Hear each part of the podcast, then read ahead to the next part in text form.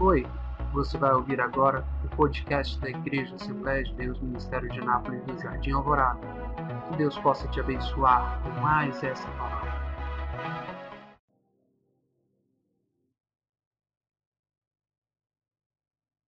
Amém. Louvado seja Deus. Vamos abrir a palavra de Deus, irmãos, no livro de Atos dos Apóstolos. Atos dos Apóstolos, no capítulo 3. A palavra de Deus diz assim: que a boca fala o que o coração está cheio. Nós rendemos louvores a Deus à medida que o nosso coração está cheio de Deus. Porque a nossa boca pronuncia aquilo que está dentro do nosso coração. Então, querido, deixa Deus habitar no seu coração. Porque se Deus habitar no seu coração, as coisas que você lançar através de palavras serão inspiradas por Ele. Amém? A Bíblia fala que até o desejo de adorar o Senhor vem dele. Então é salutar, irmãos, quando você sair da sua casa, fala: Senhor, que o Senhor me ajude a te adorar. Que eu consiga te adorar. Que eu consiga transpor as barreiras que estão diante de mim. Irmãos, nós não podemos nos enganar. Culto é batalha espiritual. Há espíritos malignos impedindo você, muitas vezes, de conseguir adorar a Deus. É uma luta. E aqueles que conseguem transpor essas barreiras conseguem alcançar então a plenitude da presença de Deus. E eu, sinceramente, venho com esse objetivo para a igreja. Porque é esse, de fato, o objetivo pelo qual nós devemos vir para adorar a Deus. Eu queria que você, por favor, abrisse a tua Bíblia no livro de Atos, capítulo 3, a partir do versículo 1. Todos encontraram? Se você não encontrou, pode estar acompanhando aqui pela projeção. Amém? Nos diz assim: Pedro e João subiam juntos ao templo à hora da oração, a nona.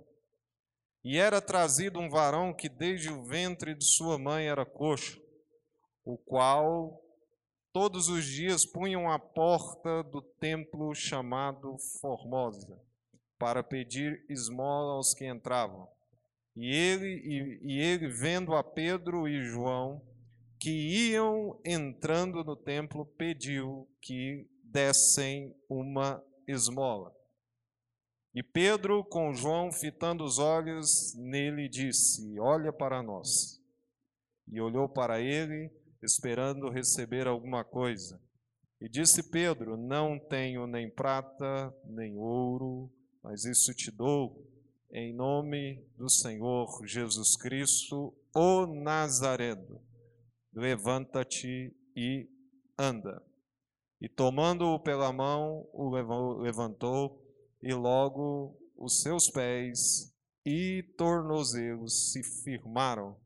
E saltando ele, pôs-se em pé e andou, entrou com eles no templo, e andando e saltando, louvando a Deus, e todo o povo o viu andar e louvar a Deus. Amém? Paizinho querido, estou ciente, meu Pai, da responsabilidade que é sempre estar diante, ó Deus, da tua noiva, da tua igreja, para poder ministrar a tua palavra. Pai eterno, eu sei, estou consciente que eu não estou diante de um ritual qualquer, Pai, nem de um cerimonialismo vazio. Pai, é muito mais do que isso. Quando nós estamos na casa do Pai, diante da mesa do Senhor, celebrando, ó Pai, a tua morte, a tua ressurreição.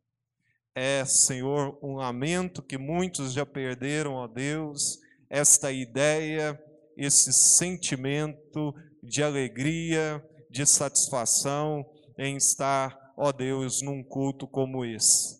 Mas eu creio, ó Pai, que o Senhor pode trazer vida, que o Senhor pode trazer restauração, que o Senhor pode trazer, meu Deus, novidade de vida a todos aqueles que se encontram fragilizados, ó Pai, desanimados. Que o Senhor nessa noite traga vida através da tua palavra. Assim nós queremos orar e te agradecer por tudo, em nome de Jesus Cristo. Amém. Os irmãos podem estar sentados. Queridos, eu quero falar hoje sobre a concordância. Porque um dos significados da ceia do Senhor é comunhão. Comunhão vertical e comunhão horizontal.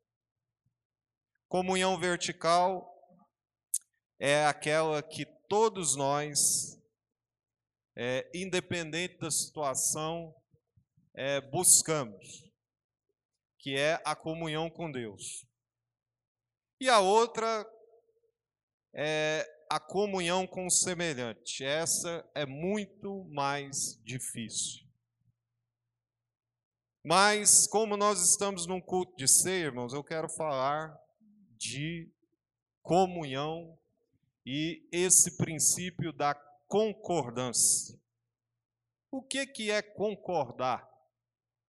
Todo mundo sabe, é você ter um acordo com alguém. E a Bíblia diz: como andarão dois juntos se não houver?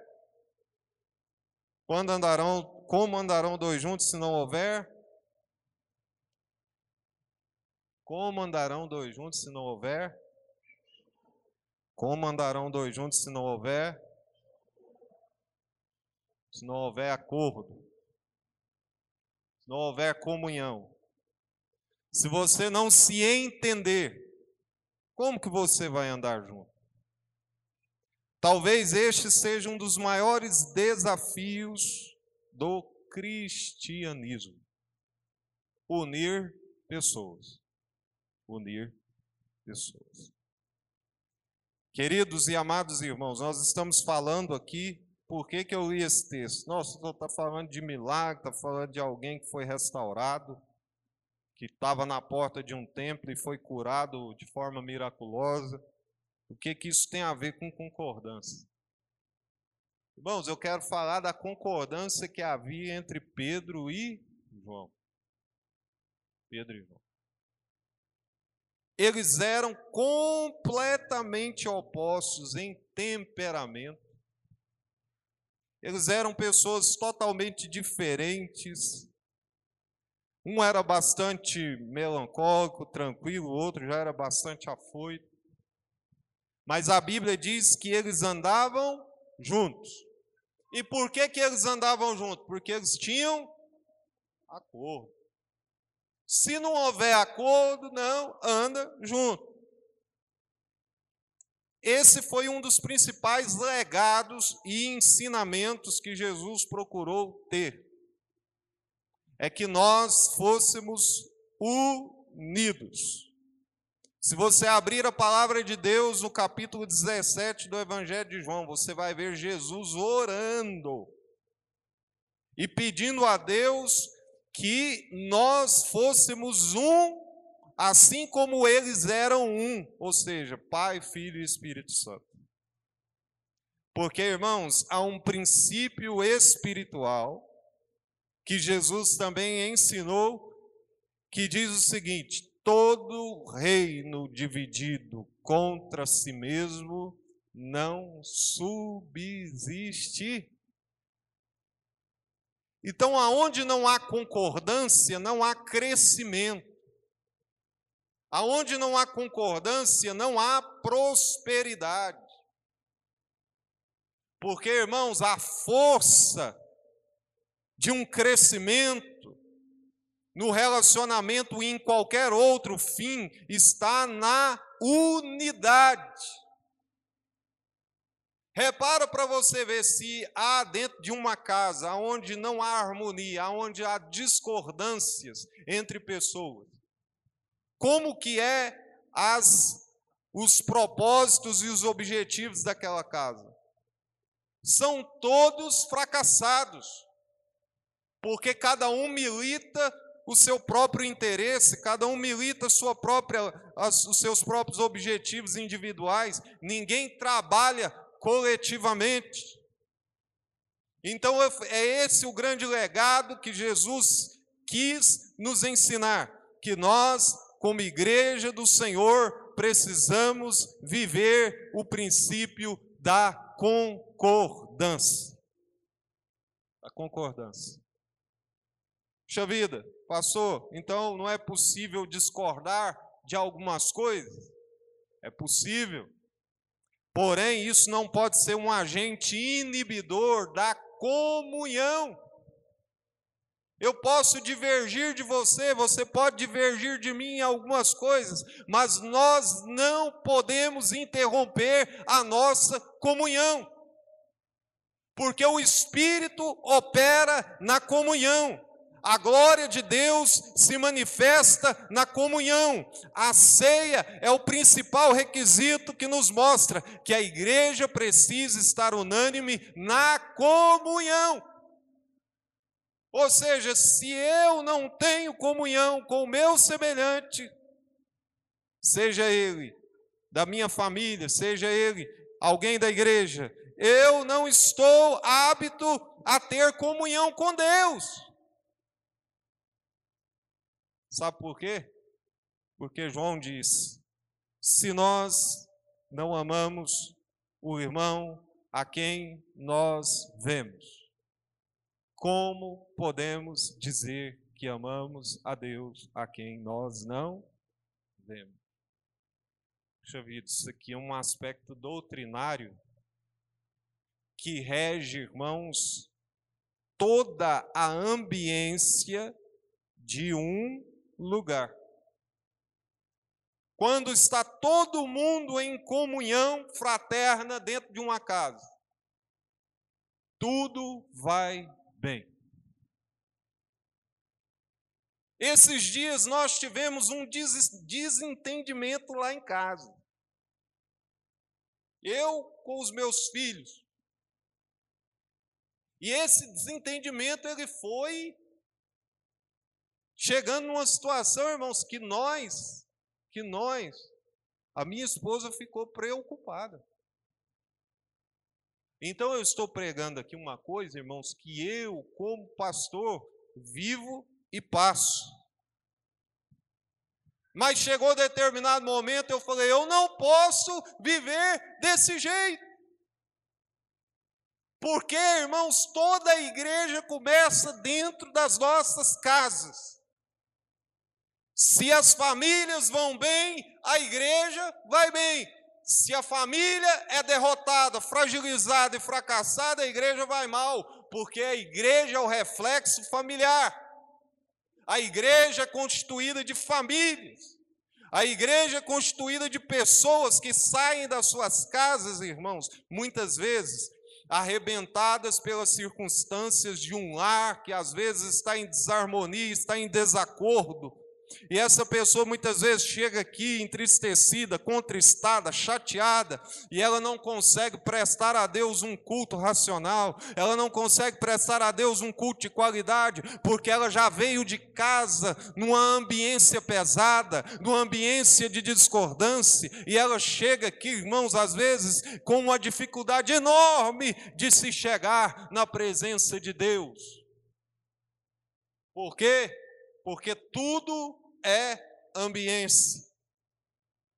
Nós precisamos ser curados dos nossos conflitos. Irmãos, se quisermos ver a glória de Deus. Se quisermos ver a glória de Deus. E esse problema é uma questão desde os tempos apostólicos. Porque antes mesmo dos tempos de Jesus, desde lá dos primórdios, quando Deus criou o homem, o homem já queria andar em discordância com Deus. Porque Deus havia dito para o homem: não coma desta fruta, desse fruto, porque se vocês comerem, vocês estarão fora da minha presença, fora da minha comunhão. Qual foi a decisão do homem? Nós não queremos mais andar sob o seu governo. Então vamos comer. E eles comeram porque não queriam estar em acordo com seu Criador. Então, irmãos, esse foi um grande problema. Isso trouxe um grande problema. Isso trouxe uma grande dificuldade. Até hoje nós colhemos os resultados, porque o homem não quis viver sob o governo de Deus. E quais são os principais fatores que levam, irmãos, ao desacordo? É que cada um, às vezes, quer impor o seu ponto de vista, a sua maneira de pensar, a sua maneira de ser, a sua maneira de entender, a sua ótica. E às vezes isso se torna um entrave à concordância. Mas, irmãos, nós precisamos muitas vezes saber ceder para somar. Eu sei que isso nos dias de hoje é muito difícil, mas é bíblico, é uma doutrina da palavra de Deus. Irmãos, a discordância traz consequências sérias na nossa comunhão com Deus e na nossa comunhão com o nosso semelhante. Ceia, não existe santa ceia sem comunhão. Vou repetir: não existe santa ceia sem comunhão. Só é possível se tiver comunhão com a sua esposa, com o seu esposo, com seus filhos em primeiro lugar. Com os irmãos. Eu sei que existem pessoas que é difícil de aturar. Como tem gente difícil de aturar. A gente tem que pedir misericórdia cedo, de tarde, de noite para suportar. Mas a Bíblia fala que nós suportai uns aos outros. E diz mais: levai as cargas uns dos outros. É tão difícil de viver isso que dá vontade de rasgar essa parte da Bíblia e jogar fora. Mas é a verdade de Deus. E se nós passarmos a viver essa verdade de Deus, essa verdade irá nos libertar, irmãos, muitas vezes, das no dos nossos conflitos, das nossas resistências. Deus vai começar a agir de uma forma tão grande que Ele vai nos fazer pessoas mais pacientes. Deus é tão paciente comigo, Deus é tão paciente com você. Deus é tão paciente comigo, Deus é tão paciente com você, tão longânimo. E esse, esse princípio da longanimidade de Deus, ele precisa entranhar nos nossos corações, porque é fruto do Espírito, é fruto do Espírito. E o que mais interessa para Deus não é as nossas potencialidades, não é aquilo que nós sabemos fazer, não é aquilo que nós realizamos. O mais importante para Deus são as características dele, intrínsecas em nós, chamados frutos do Espírito, porque aquele que tem o fruto do Espírito se parece com Deus, é parecido com Deus, e eu quero que você levante a sua mão pelo amor de Deus, você que quer se parecer com Deus, peça a Deus, Pai, que os frutos do Espírito estejam na minha vida, porque eu não vou ser conhecido no céu, não é por aquilo que eu fiz aqui na terra, não é pelos demônios que eu expulsei na terra, não é pelos milagres que eu realizei na terra, eu serei conhecido no céu pelas características características intrínsecas do Senhor no meu caráter, na minha alma, no meu ser. É isso que Deus espera da igreja, que a igreja reflita a imagem de Deus. E sabe, a principal maneira que nós refletimos a imagem de Deus é quando estamos em comunhão, em comunhão, em unidade de propósito. Havia uma grande dificuldade que Paulo enfrentou na igreja de Corinto, porque a igreja era partidária. A igreja parecia o Congresso Nacional, cheia de partido. Eu sou de Paulo. Quem é de Paulo é melhor. Ah, eu sou de Cefas. Ah, eu sou de Apolo. Ah, eu sou de Jesus Cristo. E Paulo teve que tratar de uma forma tão singular essa questão, porque a igreja estava totalmente dividida e ele sabia que um reino dividido não poderia crescer.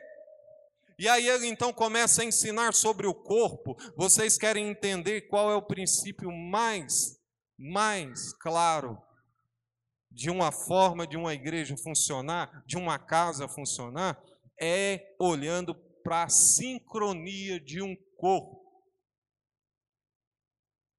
Veja aí, por exemplo, se a orelha quer ser cabeça, se o dedo quer ser coração, se o rim quer ser cérebro, cada um executando a sua função para o bem do corpo. Se você olhar para o corpo, você não vai enxergar vaidades pessoais de cada órgão.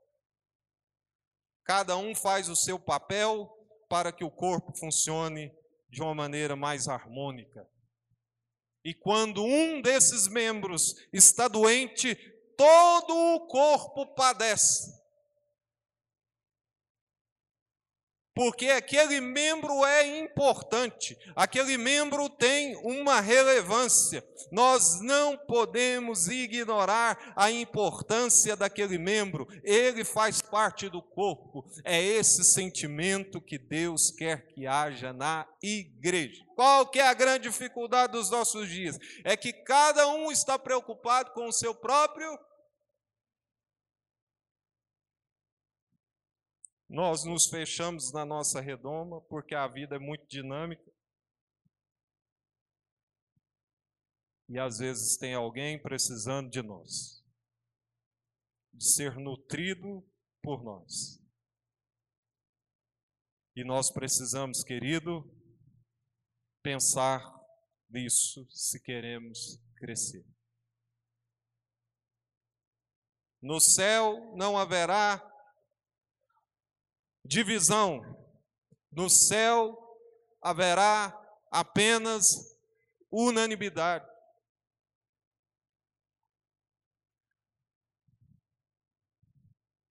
Nós precisamos, irmãos, urgentemente pedir a graça de Deus para não dizermos coisas desse tipo ou vivermos coisas desse tipo. Eu não converso com fulano. Eu não converso com Beltrano, eu odeio fulano, eu odeio Beltrano. Essas palavras não podem sair da boca de um crente. Porque, irmãos, Deus nos chamou para sermos pacificadores, pacificadores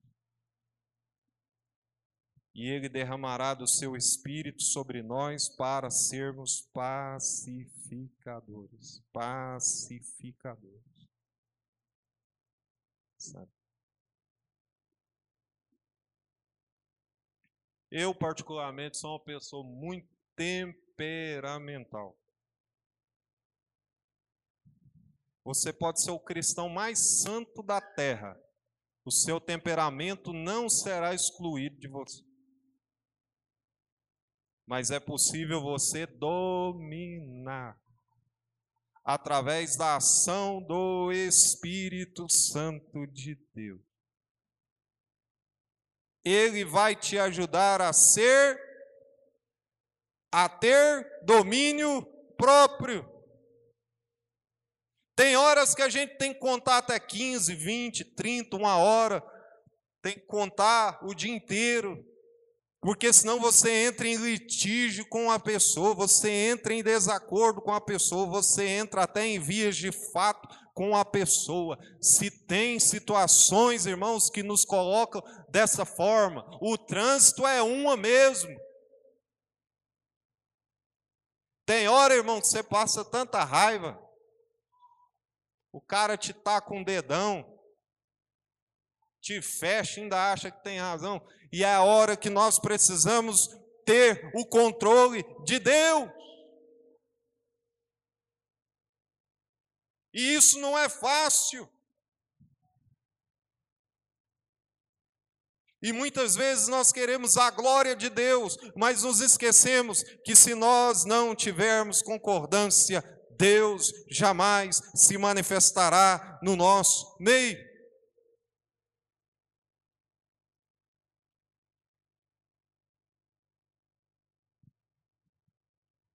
Eu quero terminar essa palavra dizendo o seguinte: nós, às vezes, discordamos quando precisaríamos concordar e concordamos quando nós precisaríamos discordar.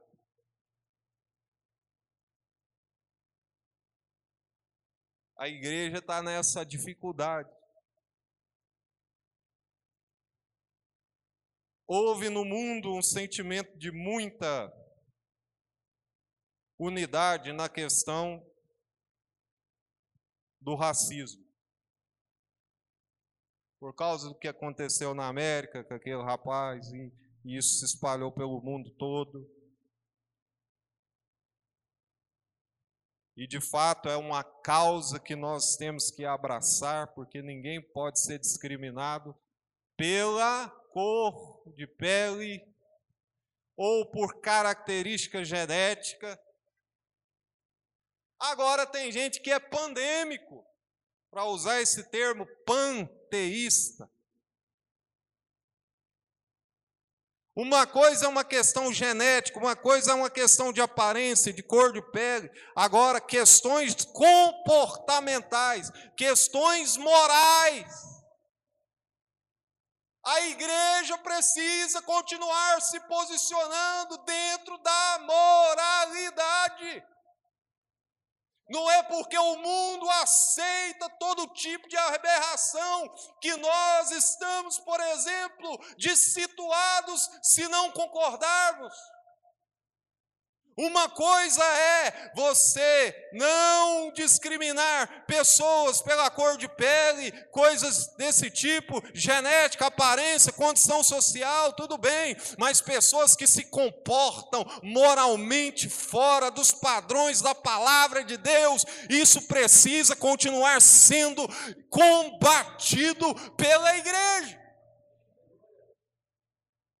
E a gente vê gente fazendo apologia ao pecado, fazendo apologia a coisas erradas, a coisas que são profanas e contrárias à palavra de Deus. Você está em desacordo com Deus, você está em desacordo com a palavra, você precisa se posicionar de acordo com o que a palavra de Deus te ensina, porque ela é a regra de fé de todo crente.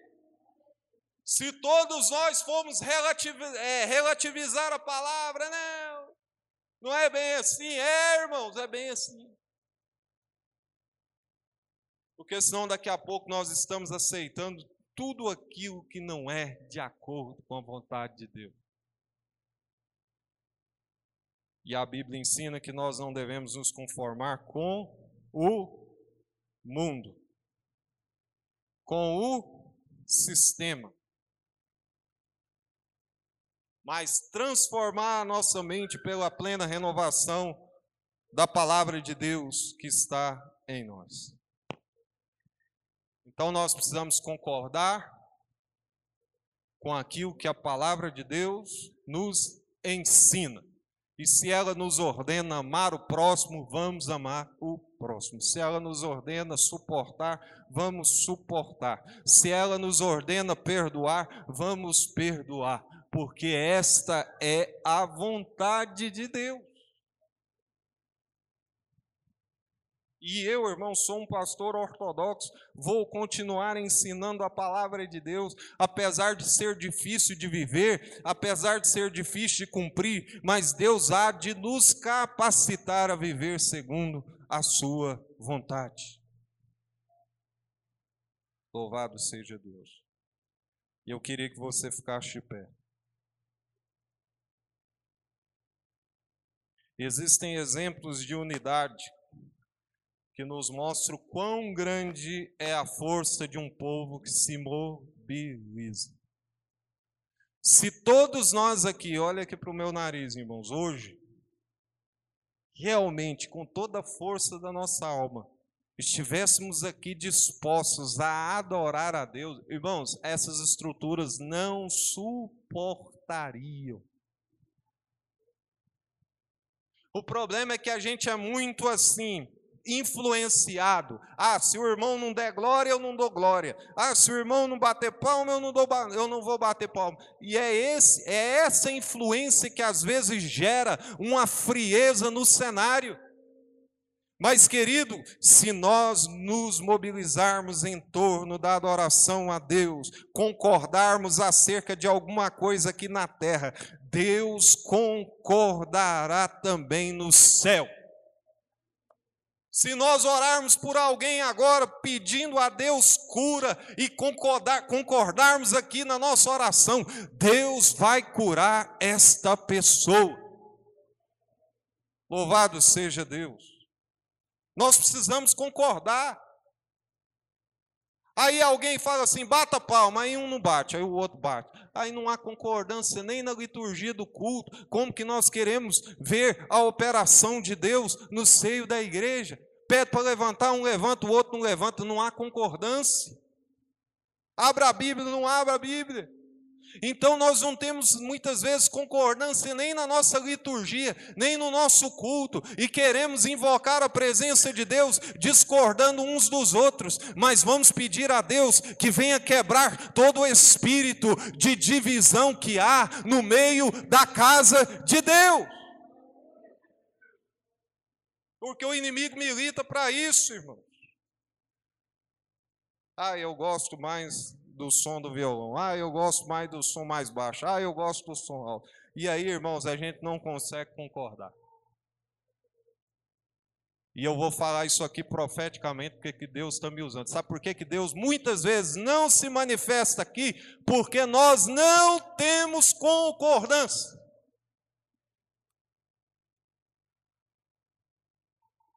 Não temos. Se queremos ver a glória de Deus, vamos aprender a concordar uns com os outros. Vamos deixar que as vaidades caiam por terra. Se o, o, irmão A vem aqui, louva a Deus, oh aleluia, Deus, usa o irmão, usa aquele conjunto, usa aquele, aquele pregador, faça dele um instrumento nas suas mãos. Irmãos, nós precisamos jogar os sentimentos mesquinhos por terra para que Deus possa operar através de nós e por nós. Se queremos ver o reino de Deus crescer, precisamos amar o reino em primeiro lugar. E amar o reino é passar muitas vezes por cima dos meus próprios desejos, das minhas próprias vontades, em detrimento, muitas vezes, irmãos, ao que eu quero, para agradar a Deus. Então levante as suas mãos nessa noite, irmãos. Vamos pedir a Deus Vamos pedir a Deus que dê concordância ao nosso coração para a mensagem pregada, para os louvores cantados. Que Deus me dê concordância para que Deus possa operar na unidade do povo. Porque Deus não opera em meio à divisão, Deus não opera em meio aos lugares divididos. É a Bíblia quem fala, não sou eu. Se nós queremos ver a glória de Deus, vamos literalmente dar as mãos uns aos outros e pedir a Ele que venhamos suportar uns aos outros. Amém? Então levante a sua mão para cima e fala: Deus, eu quero ser um concordante com as coisas do reino. Se tem alguém fazendo coisas erradas, coisas que não agradam a Deus, você tem toda a autoridade, muitas vezes, com todo o carinho, de chegar nessa pessoa e falar: irmão, você está se equivocando. E essa pessoa, se ele estiver o coração no reino, ele vai aceitar sim a repreensão. Deve aceitar a repreensão, porque ela visa o bem.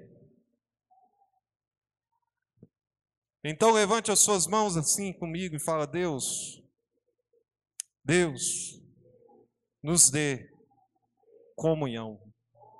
Mas não só a comunhão retórica, a comunhão falada, mas a comunhão que se vive na prática. É difícil, Senhor, mas o Senhor pode me ajudar a viver os mandamentos da Igreja Assembleia de Deus? Não, da palavra do Senhor. Aleluia. Vamos viver a palavra vamos andar pela palavra, vamos nos santificar na palavra, vamos ver o efeito desta palavra e ninguém vai nos segurar.